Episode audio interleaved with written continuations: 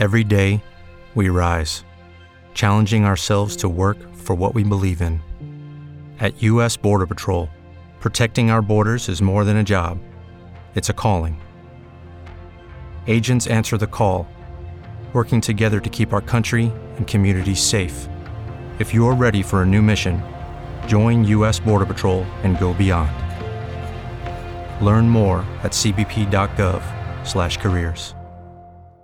Bueno, a ver si lo recuerdan. En, los en el último mes hemos presenciado o hemos, nos hemos enterado de mínimo tres episodios llamativos, en algún punto, qué sé yo, graciosos, ¿no? Pero que tienen que ver con nuestro estado de ánimo, que pareciera estar bastante alterado, ¿no?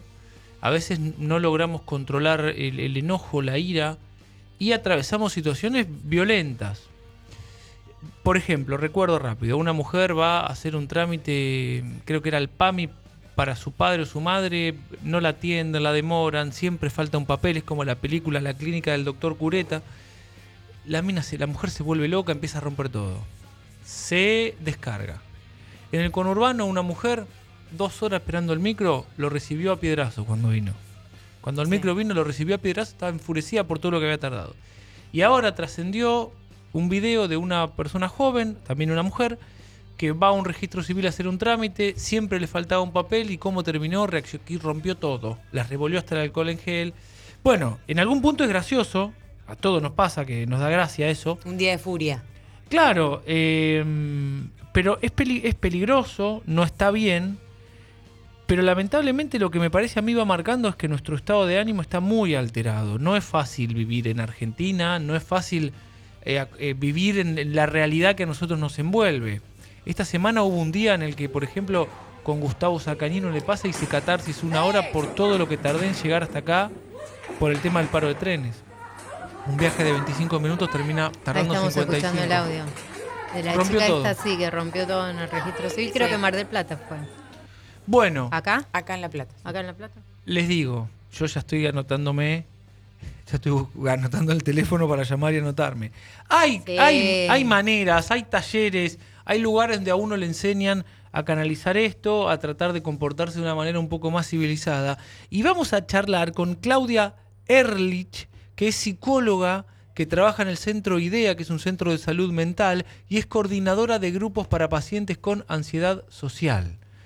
Hay películas al respecto. Recuerdo una muy Bombita Darín, conocida. ¿te acordás? Bueno, sí, pero además recuerdo una con que trabaja Jack Nicholson. ¿Cómo se llama el Esa, actor? un día de furia. Un Es- día- Jack Nicholson con ¿cómo se llama el actor?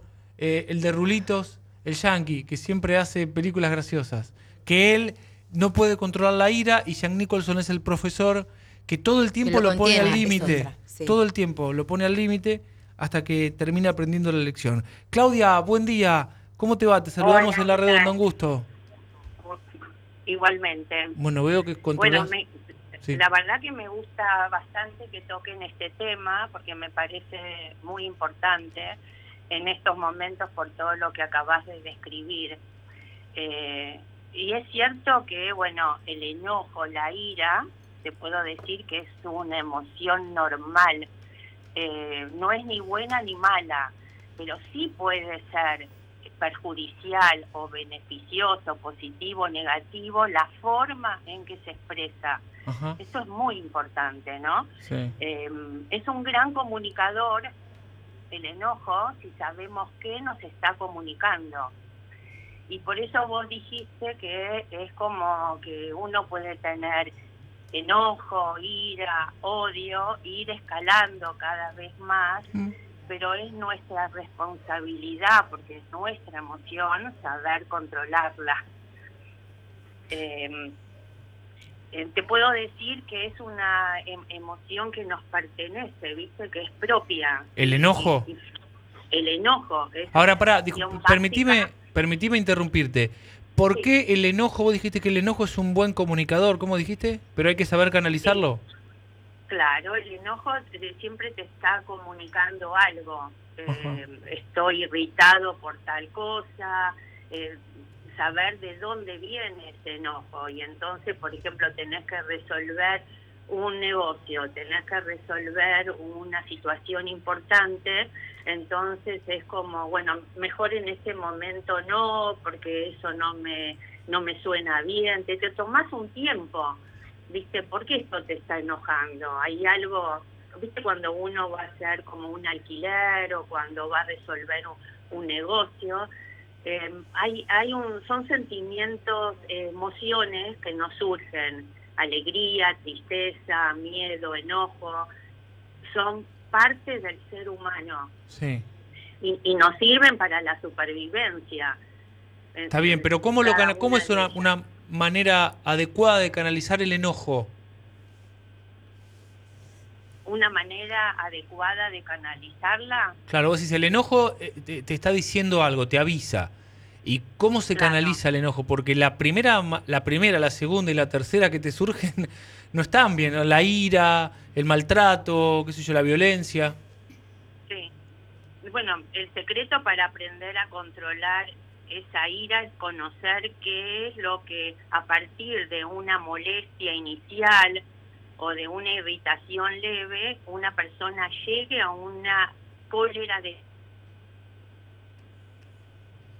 No hay que enojarse, no hay que enojarse. Claro, eh, tiene que saber cuál es el camino que de una situación que empezó lo desbordó.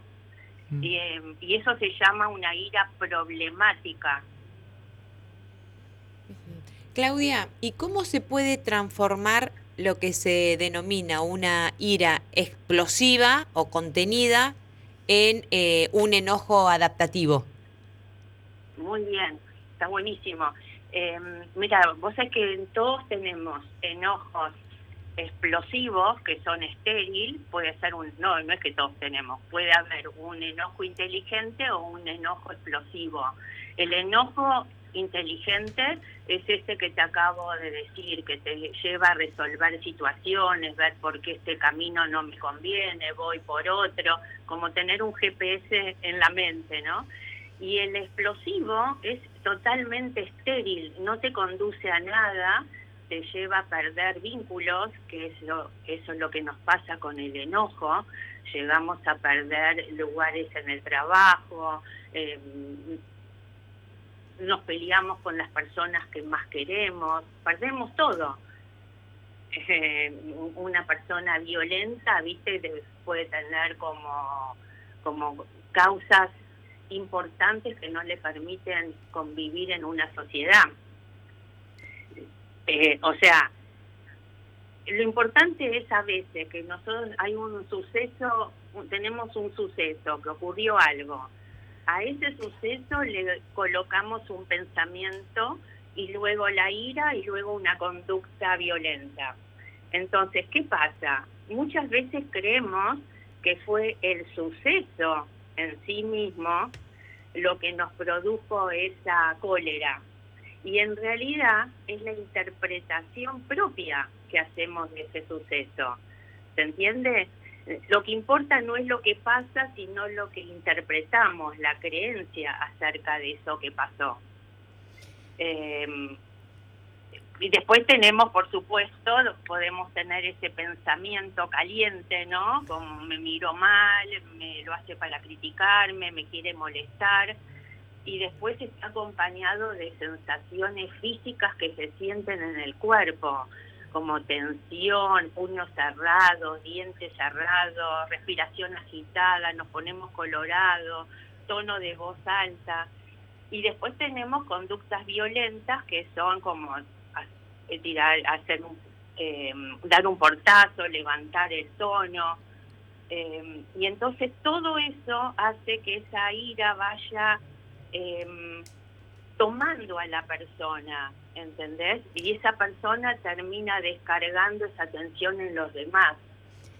Y otro factor que influye, que es muy importante, es la característica de esa persona, el temperamento, la manera que tiene para solucionar los problemas, las herramientas que haya aprendido en la vida, el nivel de estrés que esté pasando, eh, que lo hayan despedido del trabajo, viste, millones de, situaciones, que no lo hayan muchas situaciones que esta persona está pasando con un nivel de estrés importante, el ambiente en que haya vivido, si ha vivido en ambientes donde los padres se peleaban continuamente, todo se manejaba a través de golpes y gritos. Y otro factor, el estado de ánimo de esta persona. Esos son también factores que influyen en ese tipo de reacciones eh, violentas, digamos. Claudia, eh, Natalia te saluda, ¿cómo estás? Eh, en esa, persona que vos decís que, que, bueno, que tal vez tiene esas reacciones que son más violentas, ¿qué, mm. ¿qué, tips le podríamos dar a esa gente para no llegar a esa violencia, o verbal o física, que, que se haga mal a uno mismo y mal al otro, ¿no? Eh, ¿qué, Obvio. ¿qué, tips le podríamos dar para que se tranquilice, se relaje antes de tener ese brote? Bueno, em, primero trabajarlo, por supuesto, viste, como poder hacer, viste, reconocer que tiene ese tipo de reacciones, que ante cualquier situación tiene esa mecha corta, primero es hacer un autoanálisis, ¿no? Eh, porque esto, como te digo, es propio del ser humano. Cada todos tenemos estas emociones, pero no todos reaccionamos de esa manera. Una situación es que si esa persona pasó por un mal momento, eh, no vuelva a su casa directamente, que pueda ir caminando, que pueda hacer una actividad física, eh, no recurrir al alcohol ni las drogas, porque esto es como otro problema más tener esos momentos que decís vos de como no reacción, viste, como de tiempo muerto, ¿no? Como eh, tomarse un tiempo, salir del conflicto psicológico y físico, em, no hacer cosas que te enfaden más, em, poder tener momentos de distracción, poder meditar, poder hacer actividad física, eh, en esos momentos no tomar ninguna decisión importante, no hacer actividades peligrosas, ¿no? Eh, no tratar que esa emoción no, no se apodere de la persona, evitar esa escalada. Mm. Eh, porque incluso después del enojo... Solo pedir ayuda. Sí. Claudia, porque incluso después de, esa reacción, por ejemplo, nosotros yo ponía, ponía el ejemplo, la verdad que me da mucha gracia, pero es tremendo. Una mujer espera el micro dos horas y enojada porque el micro tardó, lo recibió a piedrazos, ¿no? Si uno lo analiza, es una conducta muy anormal, pero incluso no, tienen, no tiene la culpa el chofer, no tiene la culpa la unidad, digo, el, vehículo, y además haciéndolo no va a solucionar nada, porque no creo que el chofer lo haya hecho a propósito. Y, e incluso siempre después de ese tipo de reacción viene el arrepentimiento, ¿no? Entonces uno además después tiene que cargar con ese pesar, esa angustia que generan los enojos. Entonces, ¿cómo es que la cabeza nos llega a ese punto? Bueno, eh, la verdad que esa es una situación de descarga por sí misma, es como externalizar, sentir que el problema lo tiene el otro, es cuando externalizamos y atacamos a los demás, el otro tuvo la culpa, el otro me lo hizo, el otro es el responsable, ta, ta, ta, ta, ¿no? Como externalizamos, no nos hacemos cargo de algo, como vos dijiste, no es el culpable, el colectivero, hubo un piquete, llegó más tarde, no solucionó nada reventando, tirando piedras. Esto es una situación donde eh, creemos que los otros tienen la culpa y no nos hacemos cargo de, ¿y yo qué? Eh, podría tomar un camino alternativo, podría hacer otra cosa, ¿por qué reacciono de esta manera? ¿Quién me está pasando en este momento? ¿Tenía que ver con esta situación del colectivo que no llegó o con, con alguna otra cosa? Eh, entender cuál es el significado, porque si no, la culpa siempre la tienen los demás, ¿no? Claudia, generalmente es así que se llega a una reacción no por una sola causa? Em, sí, a veces es como algún patrón, algún patrón individual que se está activando, más allá que la persona tenga esta reacción siempre de mecha corta y que reacciona así, bueno, la gente se le va a alejar, los vínculos, viste, em, no van a ser duraderos porque da cuenta de alguien que no puede mantener o, conservar sus relaciones, ¿no? Mm. Em, y, generalmente es como patrones que se activan, cómo fue educado, cómo soluciona sus problemas, eso que te decía, ¿no? Em, sí, de hecho hiciste mención eh, a la que hiciste mención a la interpretación también. Es así que un 10% aproximadamente, ¿no? Un 10% es el hecho en sí y un 90% es lo que hacemos con ese hecho. Exactamente. Es, es cómo lo pasamos nosotros por el filtro de nuestros pensamientos. ¿Se entiende? Es como la interpretación que nosotros hacemos de ese suceso negativo. Ah, sí, el colectivo llegó tarde eh, entonces lo voy a reventar. Esa es mi interpretación. Yo no sé por qué llegó el, colectivo, ¿no? No es lo que pasa en sí, sino eh, cómo yo interpreto eso que pasa. Claudia, a veces eh, pasa esto de que eh, uno tiene como la mente muy negativa y ya antes de ir a hacer algún tipo de trámite es como que tiene el no seguro que voy a llegar, me va a faltar un papel, seguro que me van a decir que el trámite no está, seguro que se cayó el sistema. Seguro que el micro va a Entonces es como que uno se va manejando antes, ¿no? De llegar. Y cuando llega, y evidentemente eso pasa, es como que ahí uno explota, pero porque ya se viene recargando de antes. Exactamente, muy bien. Em, ¿Y qué estás haciendo en este caso? Estás anticipando, como todo ansioso, que anticipa situaciones catastróficas. Siempre va a pasar algo malo. Entonces, cuando llega la situación, él dice, ah, viste, ya me preparé que iba a ser malo. ¿Entendés? Hacemos un, un, eh, un contrasentido, ¿viste? Autoprofecía cumplida, ¿no? Eh, que eso es típico de em, prever o anticipar siempre lo negativo. Sí, eh, por ahí el, lo que se podría, para contrarrestar esa situación, en vez de pensar, bueno, sí, que es probable que pase, porque por ahí te pasó más de una vez eso, es pensar cómo uno va a reaccionar o qué va a hacer ante esa, ese hecho infructuoso o negativo. Exacto, exacto. O sea, todos hemos tenido ira en algún momento, enojo por algo que no nos ha salido bien. Eh, ponerle en un embotellamiento con nuestra pareja, con nuestros hijos, hasta cierto punto es inevitable porque nos pertenece. La ira es una emoción normal que todos tenemos, pero aunque sea normal, nosotros tenemos la responsabilidad de mantenerla bajo control. ¿Para qué? Para evitar que nos desborde y nos traiga consecuencias no solo negativas para nosotros, sino también para los demás.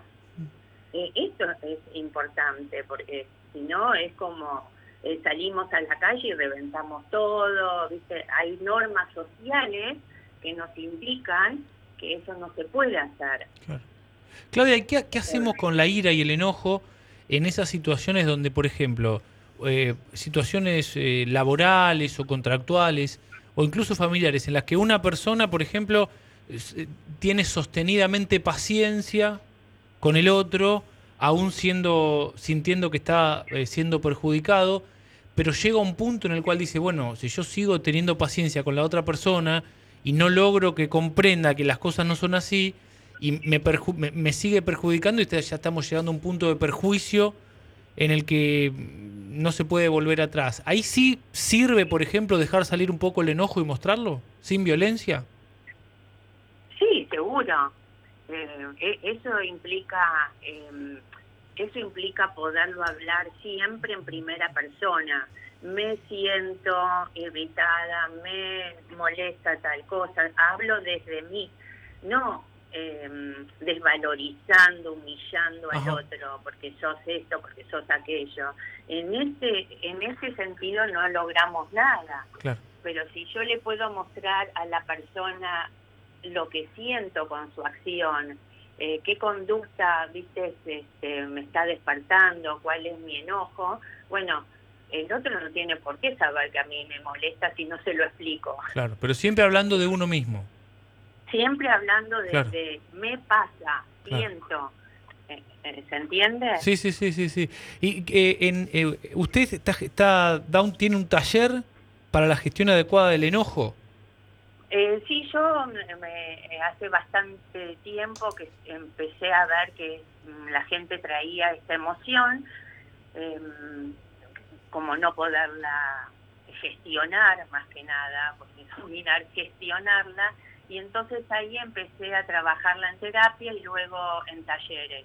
Y también hay una colega que los trabaja en el vínculo en la pareja, ¿no? Eh, como estos enojos, eh, por lo que trae cada uno de sus respectivas familias y todo eso, se activan permanentemente enojos en la pareja. Eh, y entonces lo trabajo en, talleres de, donde hago psicoeducación, les explico qué es el enojo, cuáles son las emociones, cuáles son las creencias que tenemos y cuáles son las herramientas que podemos utilizar antes que estalle el tsunami. Claro, tire la data, la dirección, el teléfono, que acá mucha gente pregunta. Eh, sí, eh, ahí se lo pasé todo a Fran, nuestro centro IDEA, centro IDEA, centro del estrés y la ansiedad. ¿Mm? Eh, le pasé todos los datos a Fran, eh, si querés me dejas tu teléfono y te lo vuelvo a pasar. Bueno, bueno, ahora, ahora, ahora eh, se lo pido a Fran y después paso su número al aire para que la gente la llame. ¿eh? el centro cuenta con varios otros talleres también si les interesa en algún momento, como las dificultades de hablar en público, los temas de desinhibición social, viste gente que tiene eh, bueno la pandemia nos trajo muchos de estos problemas no nos metió bastante para adentro eh, en el aislamiento con poco contacto con los demás y al salir afuera alguna gente tiene esto de aparecen estos enojos y otros se retraen viste meten el enojo mm. hacia adentro. Cuando uno eh, el enojo se vuelve hacia adentro nos enfermamos mm. por un lado, o muchas veces aparecen conductas pasivo-agresivas. ¿Viste? Esa gente que está acostumbrada a humillar a otros, a desvalorizar, a tener conductas cínicas.